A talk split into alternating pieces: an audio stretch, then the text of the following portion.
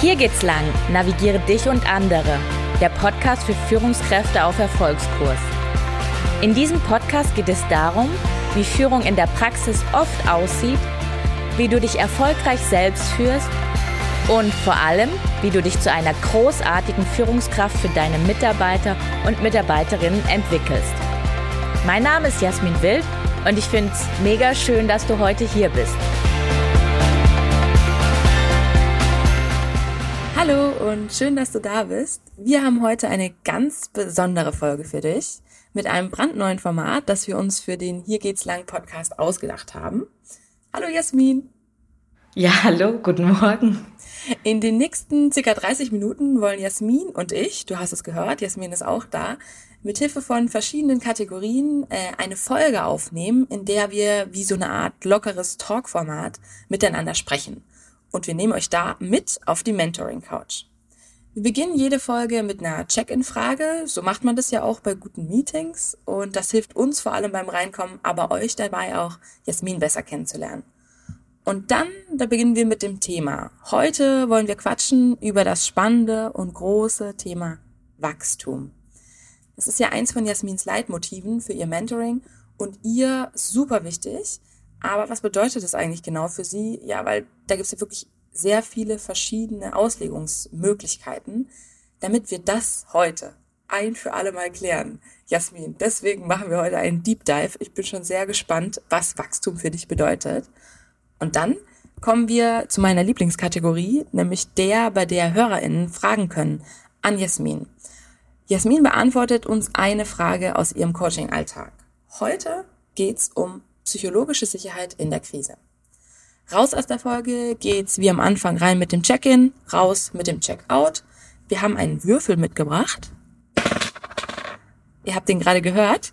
Äh, und mit dem wollen wir am Schluss eine Frage würfeln und damit eben den Podcast abschließen.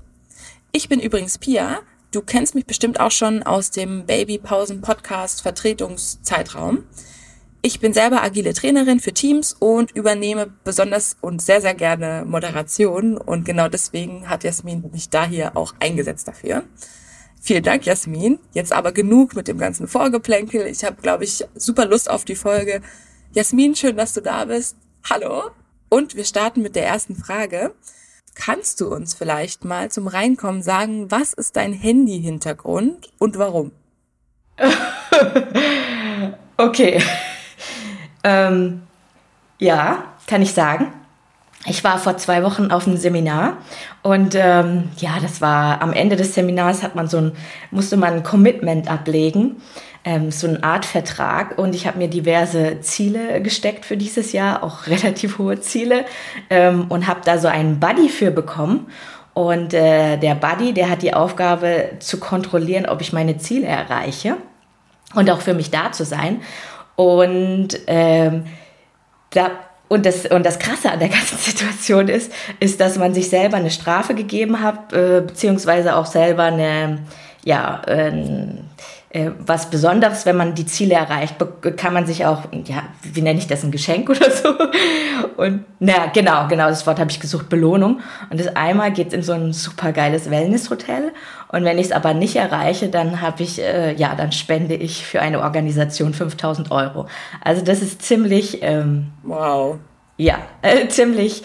Ja, der Hintergrund ist einfach, dass man sagt, also bei dem Seminar war es halt so, ähm, die fragen immer, wie viel setzt ihr danach um? Und ähm, in dem Moment, wo man sagt, man macht ein Commitment mit einem Buddy, dann ist die Wahrscheinlichkeit, dass man nochmal umsetzt, nochmal um 30 Prozent, glaube ich, war es höher.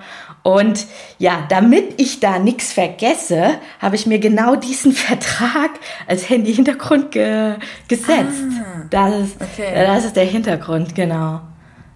Okay, okay, cool. Also dann äh, guckst du jeden Tag drauf und wirst jeden Tag neu dran erinnert. Äh, okay. Ja, wobei ein Großteil der Ziele habe ich letzte Woche schon, schon umgesetzt. Ähm, jetzt fehlt noch eins für, für die nächsten zwei Wochen. Äh, genau. Und ich finde es halt immer gut, als äh, so auch fürs Unterbewusstsein, für den Reminder, dass man das nochmal sieht und dass man nochmal erinnert wird.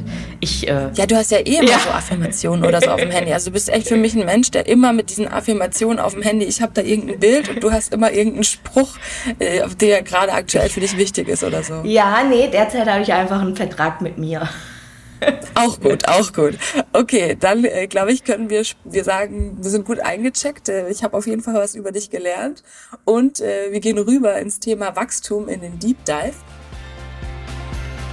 Okay, dann machen wir doch jetzt mal den Deep Dive ins Thema Wachstum. Ich bin schon total gespannt. Jasmin, ich glaube, zum Anfang wäre es total spannend, wenn wir erfahren, wie du überhaupt erfahr oder wie du überhaupt für dich erkannt hast, dass dieses Thema, dieses Motiv Wachstum so eine große Rolle für dich persönlich spielt und was es eigentlich für dich bedeutet.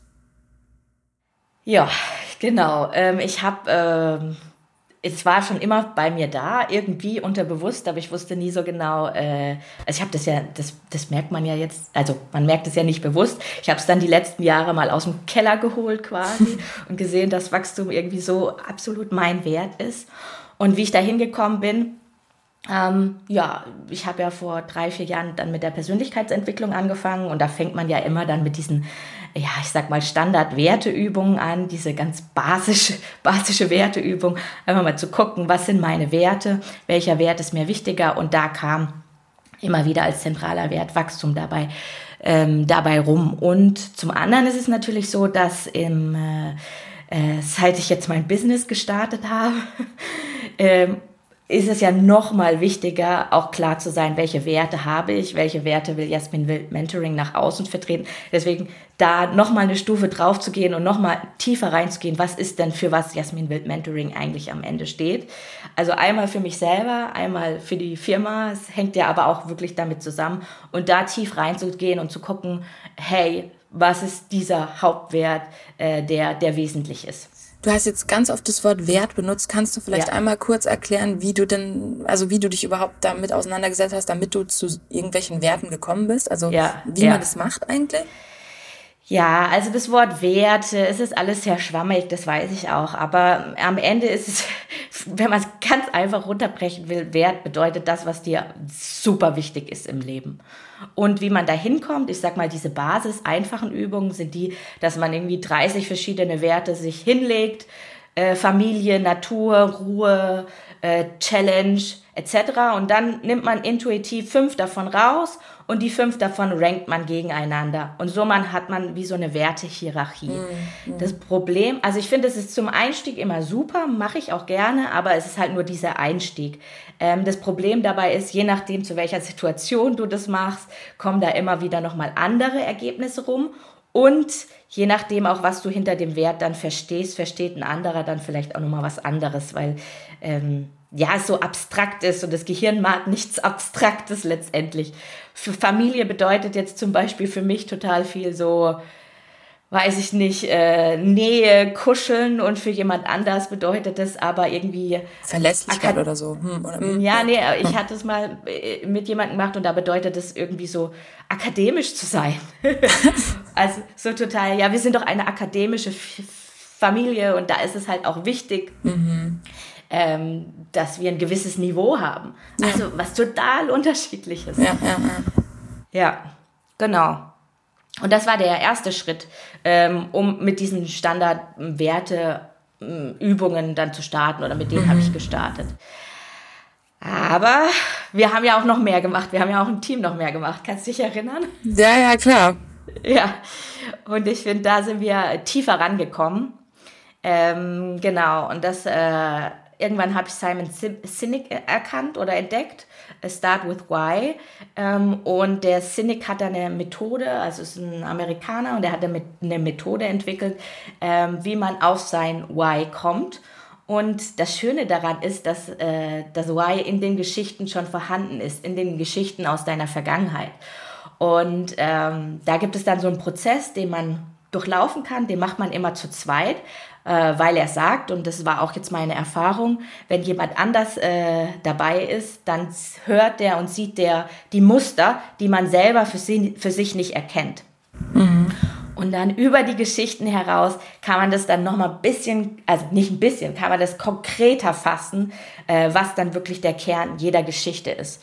Und das haben wir ja sowohl im Team gemacht, als ich, ich habe es auch gemacht. Und äh, da, ja, da sind wir dann näher hingekommen. Und was hast du da so für Geschichten erzählt oder ist es zu privat? Also, was magst du davon teilen? Ja, genau. Also die Wachstumsgeschichten natürlich, weil das kam ah, ja klar, auch am Ende ja. raus. Und ähm, zwei Sachen. Also zum einen, ähm, ja, der schulische Laufbahn. Äh, die schulische Laufbahn war bei mir einfach so, ich war in der Grundschule und ich war halt super faul. Finde ich total interessant, wenn ich darüber nachdenke heute. Ähm, und bin dann auf der Hauptschule gelandet. Und in der Hauptschule habe ich relativ schnell sehr, sehr gute Noten bekommen. Und äh, ich sag mal so, meinen Eltern war das nicht so wichtig, auf welche Schule ich gehe. Und andere in der Klasse sind dann mit schlechteren Noten auf die Realschule gekommen. Und ich war aber weiterhin auf der Hauptschule. Und ich weiß noch, neunte Klasse, also Ende der Hauptschule in Baden-Württemberg, also wir sind jetzt im baden-württembergischen äh, Schulsystem, bin ich dann zum Lehrer gegangen und immer Top-Noten gehabt. Äh, und dann habe ich gesagt, ja, ich will irgendwann, ich glaube, ich habe sogar schon gesagt, ich will studieren, aber ich habe mindestens gesagt, ich will aufs Gymnasium. Er hat gesagt, ja, jetzt mach erstmal die Realschule und slowly und ich so, okay. Und dann bin ich auf die Realschule. In Baden-Württemberg kann man das so machen, dass man entweder eine Wirtschaftsschule zwei Jahre macht oder eine Werkrealschule in einem Jahr. Und ich wollte natürlich kein Jahr verpassen ähm, und habe das dann in der Werkrealschule gemacht. Und dann bin ich dorthin gegangen und äh, in meiner schulischen Laufbahn war da ein Lehrer, ähm, der mich supportet hat. Und das war auch der einzige, mit dem ich gehe ich aber heute auch immer noch Kaffee trinken. Ähm, und diese Schulform war auch äh, super, weil man hat halt fast nur, also für mich super, man hat fast nur in Projekten gearbeitet, außer in den Hauptfächern. Und das hat dann richtig Spaß gemacht. Und dann war ich, habe ich die Werkrealschule abgeschlossen. Dann bin ich ins Wirtschaftsgymnasium. Da macht man dann in drei Jahren sein Abi. Mhm. Und dann komme ich da in die elfte Klasse rein. Und dann war da dieser Lehrer, der mir dann gesagt hat, ja, alle, die von der Hauptschule kommen, äh, die werden in der elften Klasse sitzen bleiben. Und ich so, was? Das, also echt krass finde ich, dass der das einfach so, also irgendwie finde ich es total bescheuert, dass ein Lehrer das so sagt, um euch erstmal alle richtig runterzudrücken irgendwie. Ja, und ich war so, okay, jetzt nur weil ich jetzt nicht die Wirtschaftsschule in zwei Jahren gemacht habe und mich dadurch vorbereitet habe auf ja. Wirtschaft. Und dann gab es da diese Projektfirma. Mhm. irgendwie lustig, wenn ich heute zurückdenke. Ähm, was man da gelernt hat. Äh, und aber in dieser Projektfirma, also es war wie, man spielt so eine Firma nach. Mhm. Eigentlich schon cool. Ähm, aber ich habe dann halt dort, eine, wir haben eine Klassenarbeit geschrieben und ich habe eine 5 bekommen. Mhm. Und ich kam aus dem Setting, wo ich ja nur einzeln gewohnt war. Ja. Und dann dachte ich so, wow, dieser Mensch hat recht, ich werde jetzt hier einfach mal sitzen bleiben. Äh, ja, habe das natürlich aber nicht auf mir sitzen lassen. Ja. Und am, äh, am, Ende des Tages hatte ich ähm, ja dann 14 Punkte im, ähm, im Abi in BWL. Also, ja, voll krass, also dass du da von der 5 auf die 14 Punkte gekommen bist. Und was ich daran krass finde, irgendwie ist, und das, was so schade ist, ist, dass so voll viele Lehrer einen so irgendwie, statt einen zu pushen, noch runterziehen. Also irgendwie voll blöd. Ja. Aber voll krass, dass du daraus halt für dich gezogen hast, dass du dann halt noch doppelt so stark kämpfst, ne? Also das ja, ja, genau, genau. Also das war immer so, so tatsächlich vielleicht eher der ungesunde Antreiber. Das heißt ja, aber es war immer so, ja gut, also wenn ihr sagt, das geht nicht, äh, ich sage auf jeden Fall, das geht, weil ja. am Ende bin ich ja dann auch zum Studium gegangen. Das war ja mein obergelagerter Wunsch, auch immer ein Studium zu haben. Also von der Hauptschule zum Studium. Und äh, das ist halt quasi in meine Identität reingegangen. Ja. Also wenn wir alle von außen sagen, hey, das geht nicht, dann sage ich aber, ja, das geht. Ähm, und ich habe es mir selber bewiesen und ich glaube, das ist halt so, so, so super wichtig, auch äh, ja, für jeden, dass man sich Dinge selber beweist und dass man dann weiß, dass man das auch schaffen kann und dass vielleicht andere sagen, das geht nicht, aber du selber weißt es irgendwie, dass es geht. Ja, voll cool. Und äh, ja, genau, das war so ein Beispiel aus dieser schulischen Laufbahn und dann später in meinem Angestellten-Dasein war es halt so, mm, dass ich ja relativ früh Führungskraft geworden bin. Ähm, ich schätze mal so mit 26 oder so. Und der damalige Betriebsleiter hat zu mir gesagt, hey Jasmin, äh, ja, das ist irgendwie so die schwierigste Abteilung des Unternehmens und außerdem in das Büro gehe ich sowieso nicht rein und mit denen will ich sowieso nichts zu tun haben. Aber du wirst es schon machen. Und ich war so irgendwie so ein Jahr im Arbeitsumfeld und dachte so, ich habe keine Ahnung davon.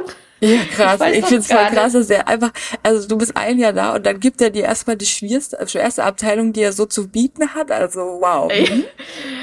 Und ich dachte mir so, okay, ja, Challenge accepted. Also da war auch wieder dieser Wert, der war eigentlich schon in mir da. Ich mhm. weiß, ich habe keine Ahnung, wie ich das mache, aber ich will es machen und ich habe Bock. Und das Coole war, dass wir so ein bisschen abgeschieden mit dieser Abteilung waren. Wir waren so ein bisschen, die Büroräume waren so ein bisschen abgetrennt, also wir waren so ab vom Schuss. Ähm, ja, und ich habe äh, ja in der Retro, glaube ich, einiges richtig gemacht.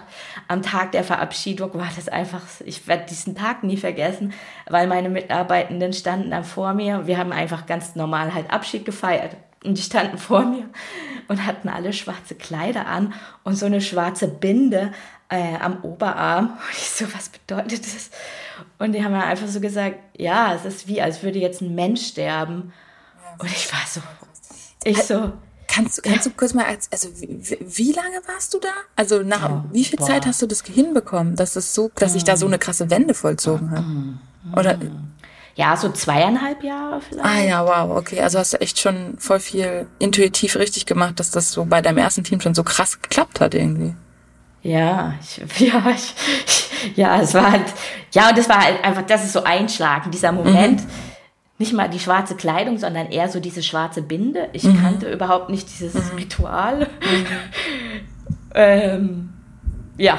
Okay, genau. also krass, krasse Geschichten finde ich irgendwie voll, voll spannend. Vielleicht könnten wir jetzt im, im zweiten Schritt so ein bisschen darüber sprechen, wie du diese Erfahrung, die du jetzt gerade für dich selber beschrieben hast, also für deine eigenen Geschichten, wie, so, wie du dieses Wachstum für dich selber erkannt hast, wie du das so rüberbringst in deine Arbeit mit den Kunden.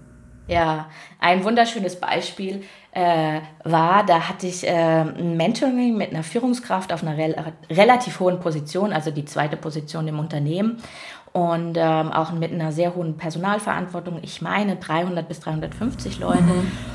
Und äh, ja, diese Person war aber super unglücklich. Äh, so, so Aussagen wie, ich fühle mich nicht frei, ich komplett gereizte Stimmung bei mir zu Hause, mir fehlt die Begeisterung, ich, äh, ich fahre mit Bauchschmerzen auf die Arbeit.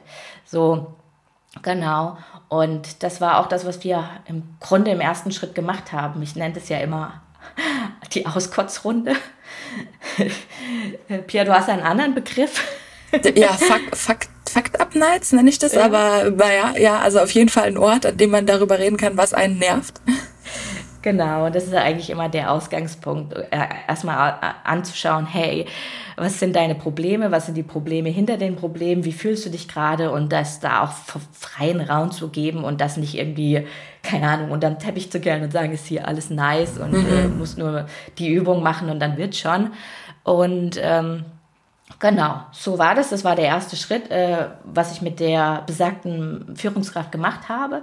Und dann haben wir das ähnlich gemacht. Wir haben auch diese Wertearbeit gemacht.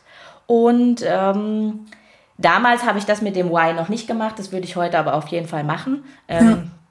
Genau, um dann nochmal tiefer reinzugehen. Und ähm, der dritte Schritt war dann, dass man einfach gesagt hat, okay, was sind denn aktuell deine Aufgaben?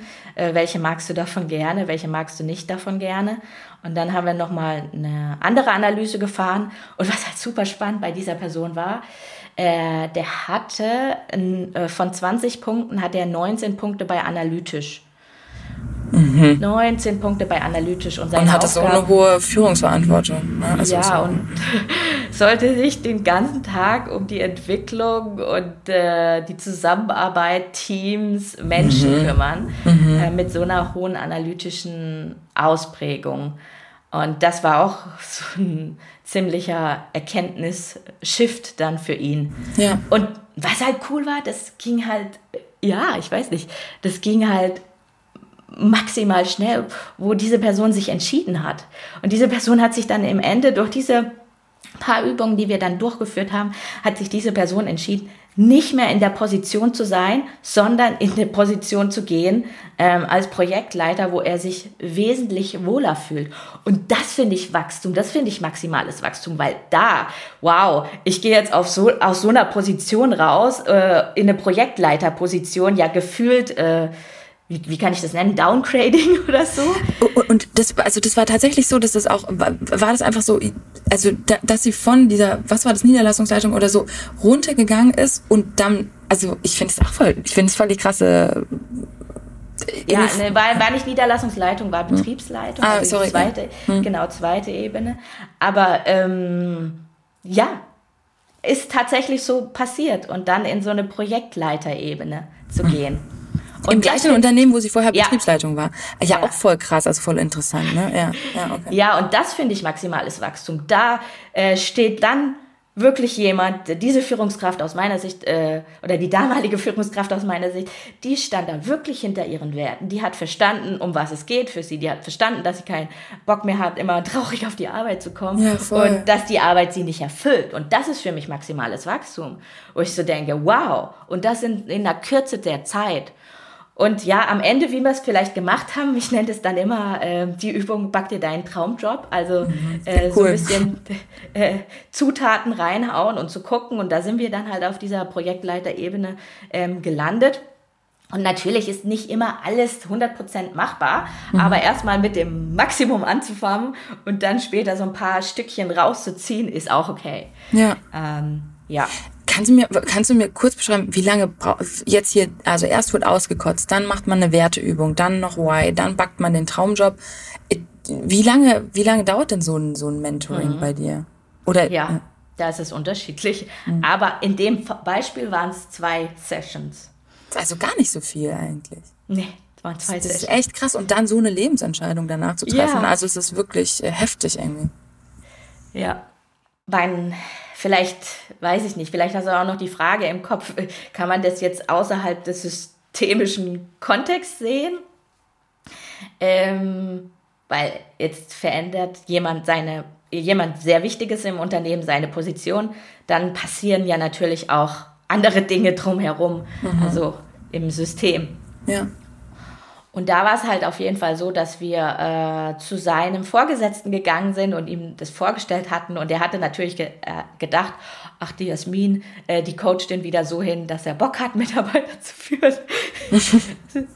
das, äh, das Tolle Voraussetzung. Ja, war dem nicht so. Der war dann erstmal not amused. Also, also er war halt einfach nur geschockt. Also, aber hat ein, zwei Nächte drüber geschlafen und hat dann für sich entschieden, jo, dann bauen wir jetzt einmal die Organisation um. Wenn wir jetzt mit einem anfangen, dann bauen wir jetzt die Organisation um, weil bei uns an verschiedenen Stellen ja, läuft's ja nicht. Also es gibt ja noch mehr Leute, die auf falschen Positionen sind und in falschen Rollen gefangen sind und deswegen nicht arbeiten können.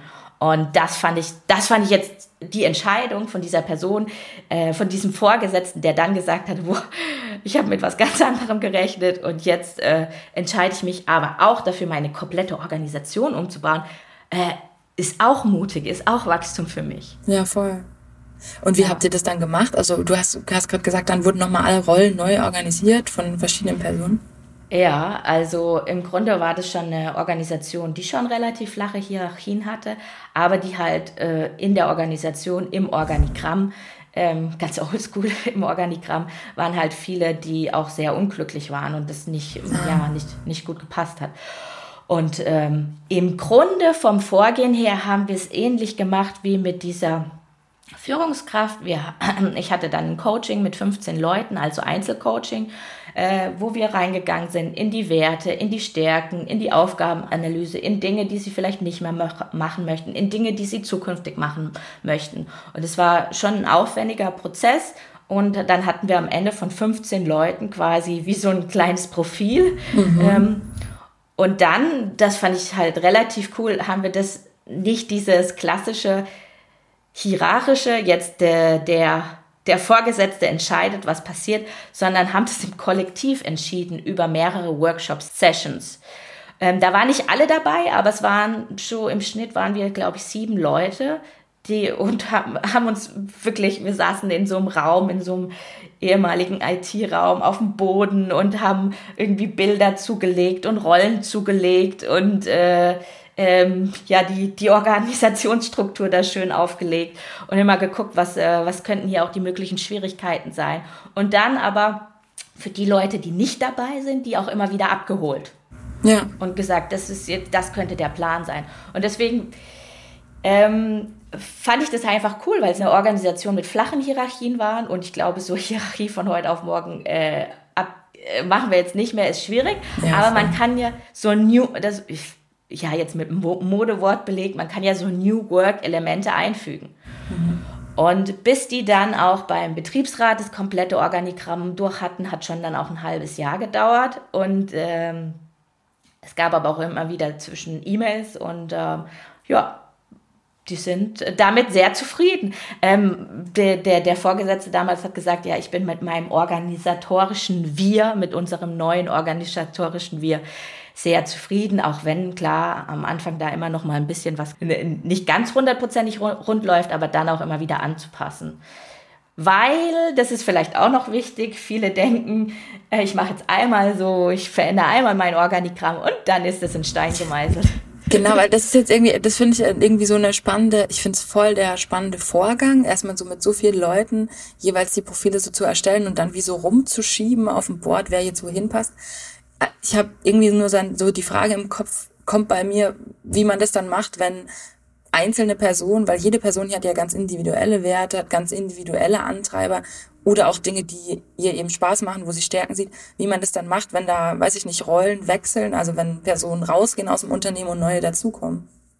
Ja, also jedes Mal aufs Neue nochmal angucken. Also deswegen kann ich, äh, es ist nicht dieses einmal in Stein ja. gemeißelt.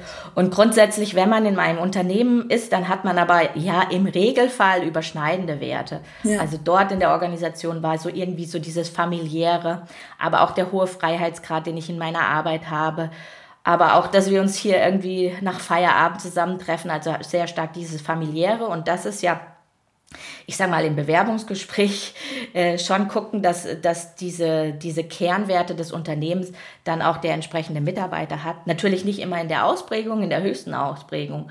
Was vielleicht da noch zu sagen war, weil vielleicht hört sich das äh, ja dann auch alles so super nice an, aber ähm, am Ende kam es jetzt ganz konkret bei der Organisation raus, dass viele dann nicht Bock auf Qualitätsthemen hatte und dann zu sagen, hey, wie geht man damit um? Sagt man, äh, ja, okay, jetzt haben alle keinen Bock auf Qualitätsthemen, ähm, holt man jetzt jemand Neues von extern, der Bock drauf hat? Oder sagt man, man teilt irgendwie die Dinge dann auf, dass jeder auch Dinge macht, die dann nicht, also nicht äh, 100% äh, seinen Stärken entspricht. Da ist dann ja auch immer noch mal so ein schmaler Grad, wie geht man damit um? Auf jeden Fall voll spannend. Ich glaube, wir haben sehr guten Eindruck davon bekommen, was für dich Wachstum ist und wie du so ja an Wachstum arbeitest, über Why-Arbeit, über Werte, über ja, über, über seine Grenzen gehen. Ich würde sagen, wir gehen rüber in die nächste Kategorie, in die Hörerfrage.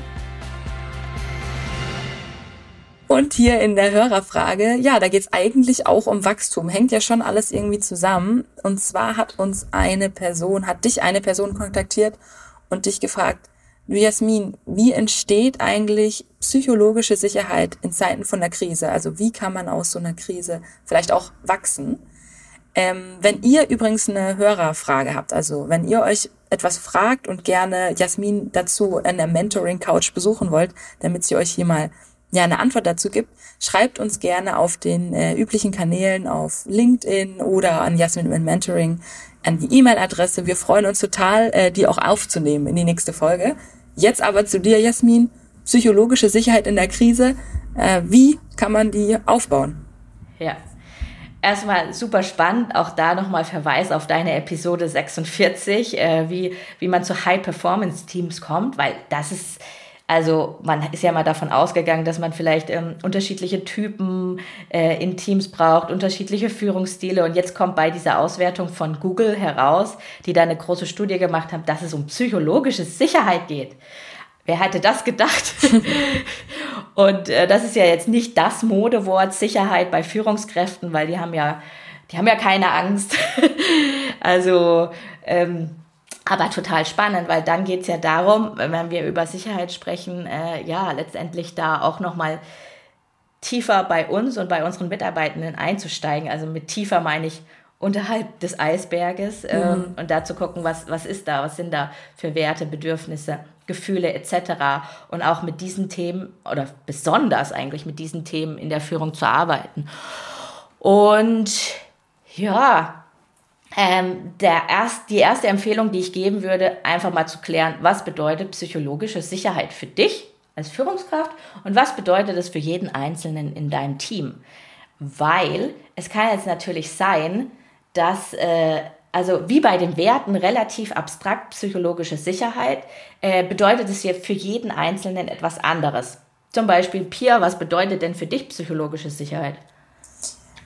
Ähm, ja, also für mich bedeutet es auf jeden Fall, vielleicht auch im übermäßigen Ausmaß, ich denke daran immer so, so, ich arbeite jetzt in diesem Team und ich habe irgendeinen Fehler gemacht oder so, oder mir ist irgendwie was Blödes aufgefallen oder ja, mich hat irgendwas gestört, dass ich mich sicher genug fühle, das in diesem Team mit den anderen Mitgliedern zu teile. Also dass ich nicht danach zu nach Hause gehe und mich bei meinen Mitbewohnerinnen oder bei meinem Freund darüber auskotze, sondern dass ich das Gefühl habe, ich bin hier so sicher in diesem Team, dass ich meine Meinung, meine, meine Äußerung, meine Ideen, meine Kritik frei, frei nennen kann.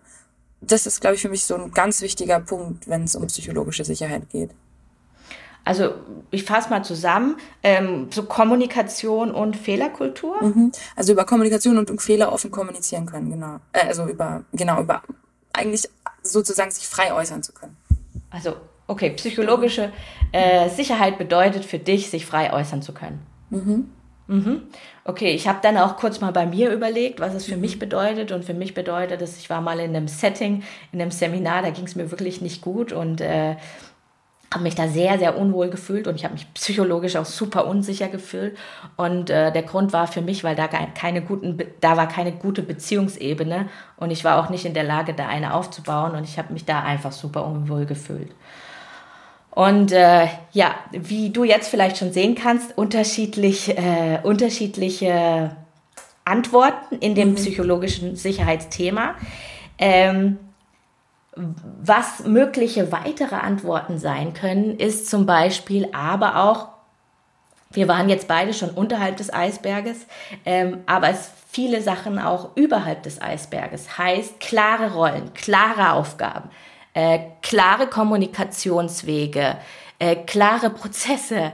Äh, all diese Dinge können auch als mögliche Antworten kommen. Und jetzt, Achtung, in der Krise brechen die ja dann weg oder brechen zum Teil weg. Also Prozesse werden verändert, Aufgaben werden verändert, Ziele existieren plötzlich nicht mehr.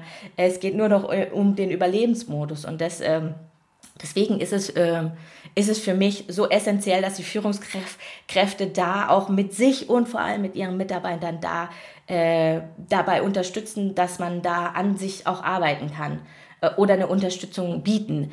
Äh, genau, denn vor der Krise ist nach der Krise Corona und jetzt äh, Ukraine-Krise, also es kommt halt immer irgendwas und dass man auf jeden Fall die ruhigeren Phasen dafür nutzt, um da auch auf der Emotionsebene ja einen gemeinsamen Nenner zu finden. Genau, und in der Vorbereitung ist mir aufgefallen, dass ich tatsächlich in Episode 2, die verlinken wir die natürlich, ähm, schon eine, ja, eine Episode, eine Folge darüber gemacht haben, Führen in der Krise.